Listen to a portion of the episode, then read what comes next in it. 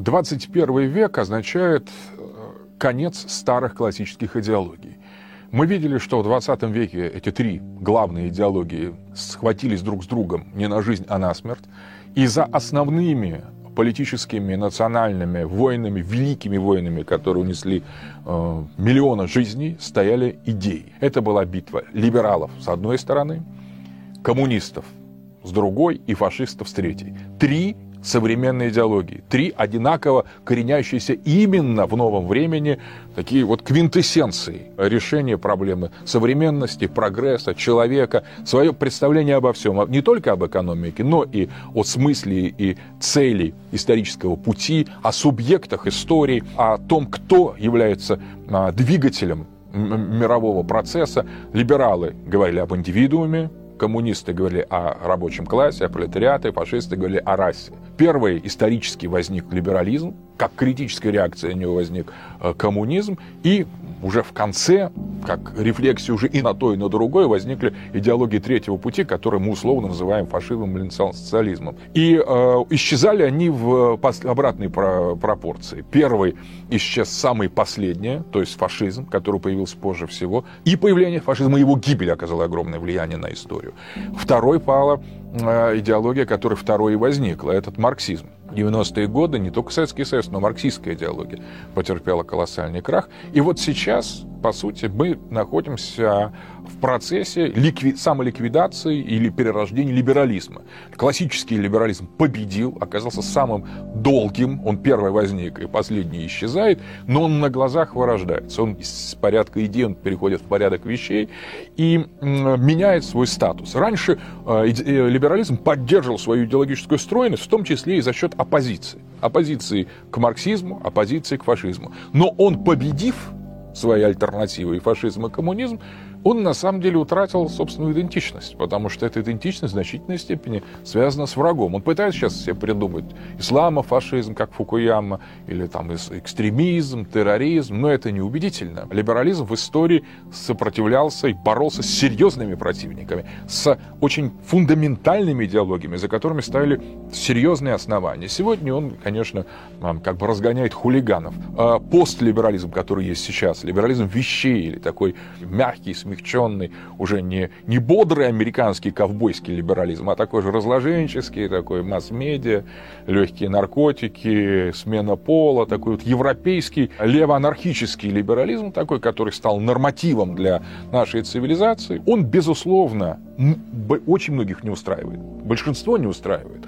Э, с одной стороны. С другой стороны, он сам вырождается на глазах, распадается, утрачивает свою такую идеологическую консистентность, поскольку он перестает быть идеологией, ему никто уже больше ничего не возражает. Он, он становится как бы а, очевидностью. Но всякая очевидность – двоякая вещь. С одной стороны, можно сказать, что все стали либералами, а с другой стороны, можно сказать, что либерализм отождествляется с тем, что у человека есть просто в голове, а у него явно, кроме либерализма, еще много чего дополнительного и не, прораб... не переделанного либерализма. Ему говорят, вот будь ты теперь индивидуум, ты свободен. Он говорит, хорошо, но э, свобода-то есть, а индивидуума-то нет. Ответственного того вот индивидуума, который должен заниматься предпринимательской деятельностью по Адаму Смиту или по, по классике, а там что-то другое на месте этого индивидуума. Вот и э, какой-то особый совершенно специфический Лебенсвельд. А если мы представим, что это передается миллионам жителей Азии, которые вообще шли по другой социальной истории и по другой логике, то мы получаем очень интересную вещь.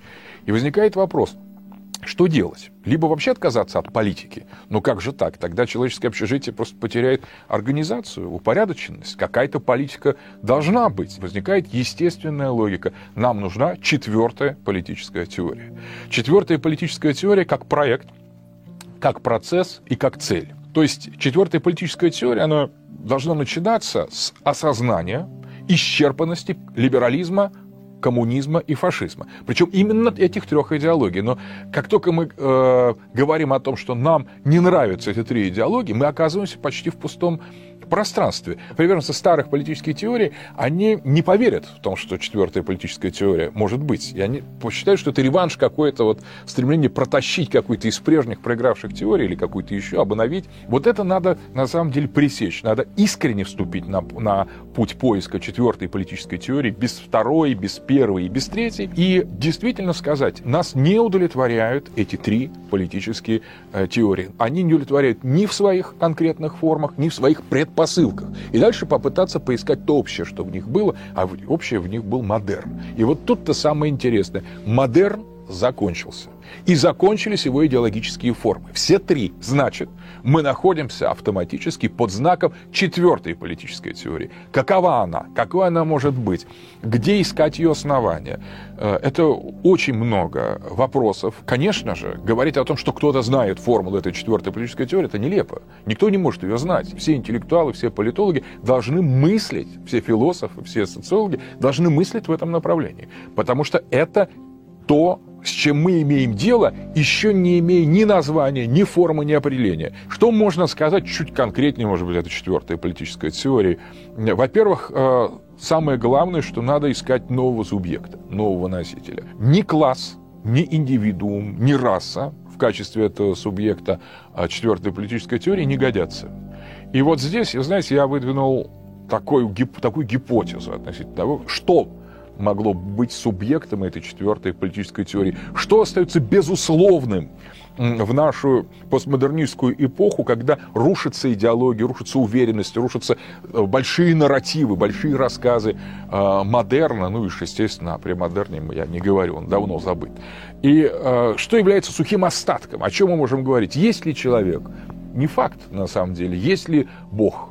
Тоже там, для религиозных людей факт, но с точки зрения политической мы не можем принять это как такую абсолютную достоверность. Просто с этого трудно начинать. Это опять какой-то возврат, опять дежавю, опять какой-то будет симулятор возвращения одного и того же. И в качестве а, вот этого субъекта четвертой политической теории я предложил взять категорию выражения или объект, все это не, не точные фразы Хайдегера, дизайн – сам Хайдегер говорил, что дизайн – это не объект, не категория, не субъект, но это нечто, некое безусловное мыслящее присутствие. Человеческое или, или нечеловеческое, телесное или нетелесное, субъективное или объективное, это мы не знаем. Это потом мы надстраиваем это определение. Но дизайн безусловен. И э, мое предложение развертывать или выстраивать четвертую политическую теорию вокруг дизайна.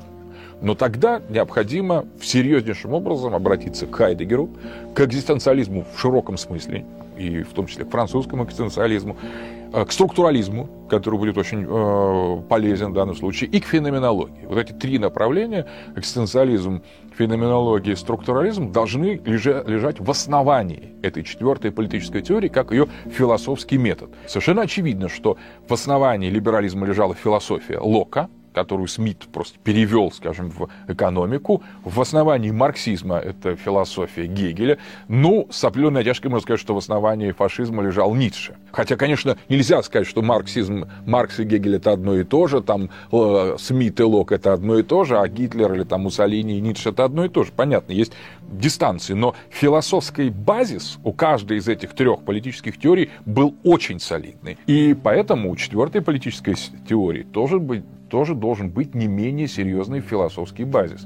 Этим базисом, с моей точки зрения, являются вот эти три подхода. Это феноменология, экстенциализм, хайдегеровский, ну и не только хайдегеровский, и э, структурализм. Применительно к русской э, ситуации, конечно, мы должны э, искать нечто в нашей собственной культурной традиции, что могло бы так или иначе быть созвучным определению русского дизайна. Я думаю, что в данном случае не столько философия, хотя и она, особенно такие проникновенные розановские, например, такие интуиции, или софиологические поиски, которые тоже не стоит принимать буквально, они многие за гранью ортодоксии, но это интересные стимулы к размышлению. И но даже не столько в этой русской философии стоит искать нам а, описание русского дизайна, сколько в великой русской литературе или в поэзии. Вот тут нам равных нет. Наше наше искусство, наша пластичность подчас позволяла русским людям выразить глубины нашей национальной интуиции, нашей народной русской интуиции и сказать о сути, об этом безусловном живом, мыслящем начале в нас, в нашем народе, самым ясным образом.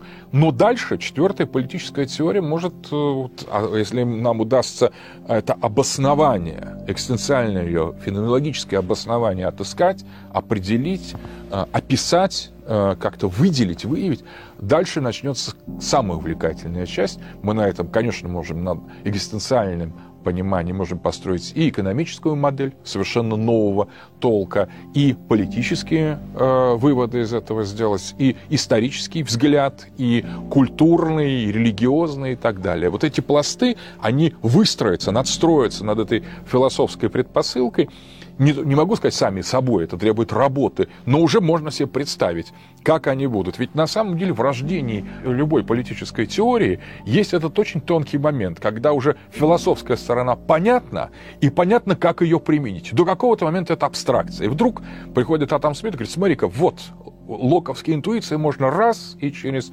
теорию стоимости, теорию цены, теорию экономической деятельности можно придать ей очень практическое измерение. Или Дестют де Тросси, например, который, вот, собственно, и создал понятие идеологии. Берется либеральная философия и применяется к определенной политико-идеологической сфере. В какой-то момент, наверное, такое озарение было у Маркса. Он слушал, слушал Гегеля, все как-то а, вдохновлялся, потом раз что-то такое, молния прошла, и марксизм уже был. Он еще был не описан, он еще был приблизительно, он уже был. Ну, наверное, у Ницше в «Озарениях», как он сам описывает о сверхчеловеке и вечном возвращении, к нему пришло такое весть о том, из чего строился потом уже европейский идеолог, фашизм, европейские идеологии третьего пути.